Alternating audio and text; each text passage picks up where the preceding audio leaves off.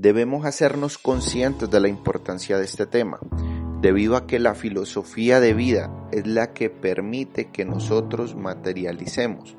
Así que si tus resultados actualmente no te gustan, es debido a la filosofía que actualmente has manejado.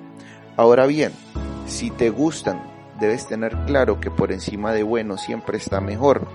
¿Y cómo funciona este tema, Johan? Muy simple. Mira, actualmente tú tienes unas acciones. Las acciones que realizas dictaminan unos hábitos y los hábitos son los que conllevan a un resultado, que es la materialización. Por ende, si tu filosofía de vida es mucho más potente, yo te aseguro vas a tener mejores acciones.